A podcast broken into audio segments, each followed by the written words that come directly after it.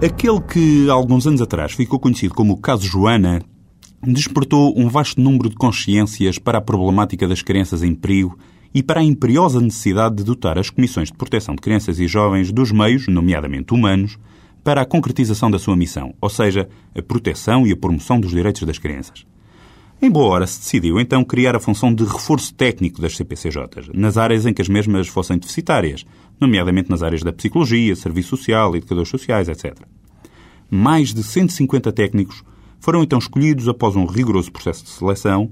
assistiram a uma formação intensiva na área das crianças em perigo e, ao longo dos últimos quase quatro anos, estes reforços técnicos têm demonstrado todo o seu valor e competência em muitas das comissões do nosso país. Acontece que, porventura por força das restrições orçamentais de então, estes reforços técnicos não entraram para os quadros de pessoal do Estado.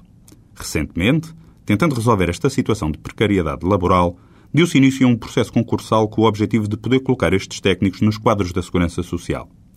Porém, e apesar da experiência acumulada pelos reforços técnicos, já mais de 100 foram eliminados do concurso. Não falando das possíveis irregularidades do concurso, invocadas por diversos técnicos que prestaram a prova, que poderão adiar ou mesmo levar à anulação do dito concurso,